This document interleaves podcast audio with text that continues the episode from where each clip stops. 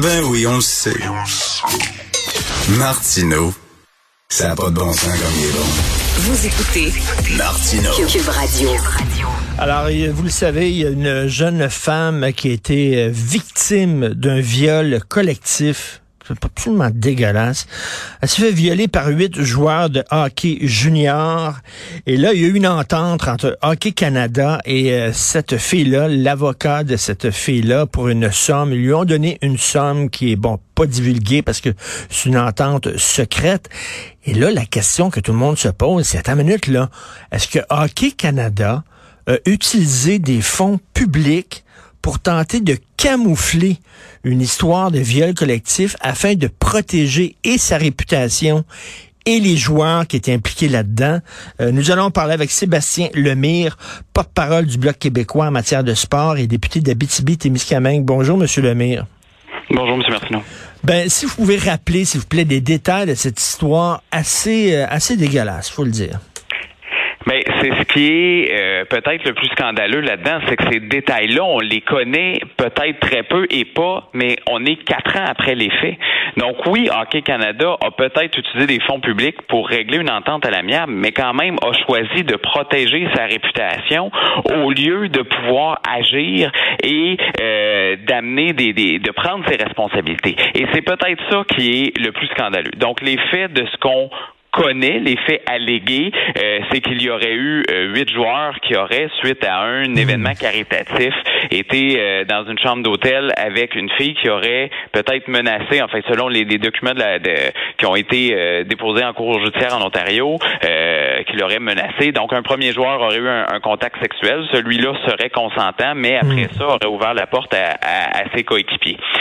Qu'est-ce qu'il y en est? Qui sont l'identité de ces joueurs-là? Ils ne sont pas identifiés. On les identifie comme les John Doe 1, 2, 3, 4, 5, 6, 7, 8. Euh, Est-ce qu'il y a des mineurs là-dedans? On ne le sait pas non plus. Reste qu'il y a eu une entente à l'amiable et est-ce que cette entente à l'amiable-là euh, est la volonté de la victime? À ce stade-ci, on peut présumer que euh, c'est ça. Par contre, moi, ça me questionne énormément sur le rôle qu'a pu jouer Hockey Canada. Est-ce que le rôle a pu être joué par d'autres personnes gravitant dans la sphère du hockey, dans lequel j'espère, le silence de la victime n'a pas été non plus acheté, en guillemets. Mais pour moi, comme parlementaire, ma priorité, c'est de m'assurer de voir c'est quoi le rôle qu'a joué Hockey Canada.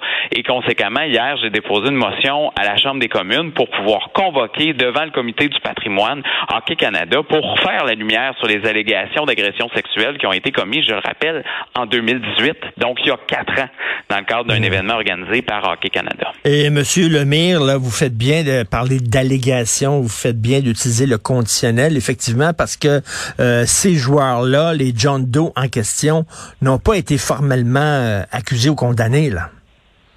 Non, et euh, conséquemment, et, effectivement, c'est toujours très sensible. Puis moi, la première sensibilité que j'ai, c'est pour la victime elle-même, euh, qui a manifesté qu'elle ne voulait pas être sur la place publique. Néanmoins, Hockey Canada a des responsabilités et c'est eux qu'on convoque là.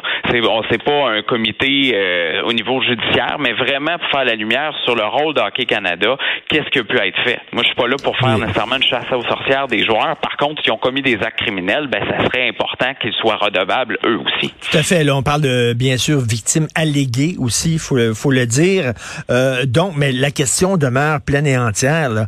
Euh, Est-ce que Hockey Canada a tenté d'étouffer l'affaire pour protéger les joueurs, pour protéger sa réputation?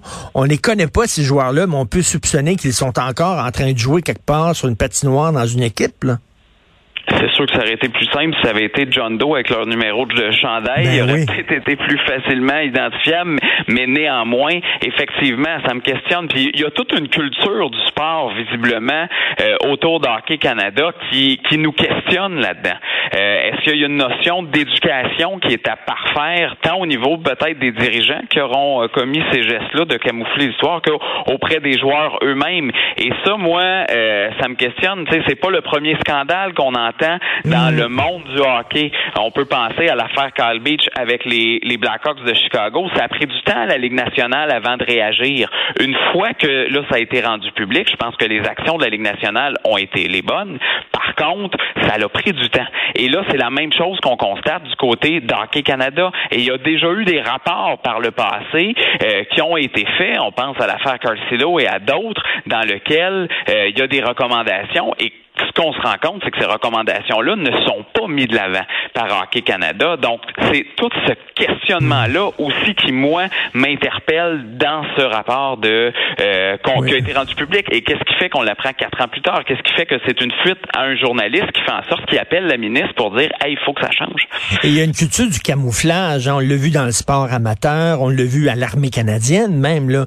Une culture de camouflage. Il faut protéger notre réputation, il faut euh, cacher ces histoires-là. Et euh, c'est vraiment dégueulasse. Mais pour, ce qui est pour ce qui est de est-ce qu'ils ont utilisé l'argent public, euh, j'imagine Hockey Canada est financé, oui, par de l'argent public, mais quoi, ils reçoivent aussi des dons, etc. Tout ça va dans le même pot, j'imagine. Comment on peut savoir si c'est vraiment de l'argent public qu'ils ont utilisé ou c'est pas de l'argent qui provient d'autres sources? Et, c'est effectivement le, le commentaire qu'a émis la ministre Pascal Saint-Onge hier, puis je trouve que c'est effectivement un très bon geste de vouloir euh, convoquer un audit rapide sur la question pour savoir si des fonds publics ont été utilisés. Mais on s'entend, c'est pas nécessaire. Le hockey est un milieu très riche, donc la source de l'argent peut être quand même des fonds privés, mais ça veut pas dire que euh, les fonds publics ne sont pas utilisés par l'organisation. Les salaires des gens, des hauts dirigeants d'Hockey Canada, ceux qui ont pris des décisions de pouvoir dire, ben, on va euh, camoufler cette histoire-là, ben, ce sont quand même des gens qui sont payés avec de l'argent public également. Donc, mmh. la, la, trace de l'argent est absolument essentielle dans ce contexte-là. Oui, tout à fait. Et qu'est-ce que vous pensez de cette culture du camouflage-là? Mais c'est très choquant et il faut que ça change. C'est plus comme ça en 2022 qu'on euh, gère des réputations. Bien au contraire, on l'a vu avec d'autres. Euh, tu sais, euh, Logan Mayo avec le Canadien, comment ça a été géré. Euh, la Ligue nationale, je rappelle l'épisode de, de, Kyle Beach, comment que la réputation de la Ligue, qui est une ligue qui repose sur des contributions, des commandites financières, des grandes ententes de télévision, ne risqueront pas leur réputation. Et, et ça, c'est le signal que je crois qu'ils ont donné hier. Moi, je, je pense, enfin, je les crois quand ils disent qu'ils n'étaient pas au courant comme Ligue nationale de cet événement-là avant le reportage de TSN. À partir de maintenant, ils, semblent vouloir prendre la chose au sérieux et c'est la bonne chose à faire dans les circonstances. Mais c'est toute une culture. Il faut protéger, il faut rendre le sport sécuritaire, le rendre sécuritaire pour les athlètes eux-mêmes. Ça, c'est vrai dans l'ensemble des disciplines. Et maintenant, il y a une commissaire, c'est quelque chose qu'on a revendiqué au bloc l'année passée, une commissaire qui va protéger les athlètes dans, dans les sports de façon indépendante, mais également euh, pour les gens qui gravitent autour, parce que ce sont dans, certains cas des vedettes. Et, là, on, on, parle d'une histoire qui était dans un bar, il y a de l'alcool d'impliqué la jeune fille s'en niait pas dans une fin de soirée comme celle-là, et c'est absolument scandaleux ce qui est arrivé. Tout à fait. C'était la bonne chose à faire aussi de la part du Bloc québécois euh, de demander des comptes. En terminant, Monsieur Lemire, vous m'excuserez, mais Bernard Drinville, un grand, un grand ténor du mouvement souverainiste qui voulait être chef du PQ, qui est rendu à la CAQ. Avez-vous des réactions face à ça?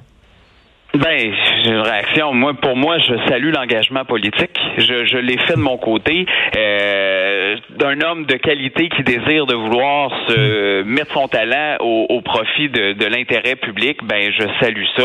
Euh, son choix politique lui appartient dans les circonstances. Ça va être intéressant de voir euh, qu'est-ce qui va lui arriver. Mais sur le principe, moi, je salue l'engagement de M. Drainville. Oui, tout à fait. Merci beaucoup, M. Sébastien Lemire. Merci. Bonjour. Merci, au plaisir. Porte-parole du Bloc québécois en matière de sport et député d'Abitibi-Témiscamingue.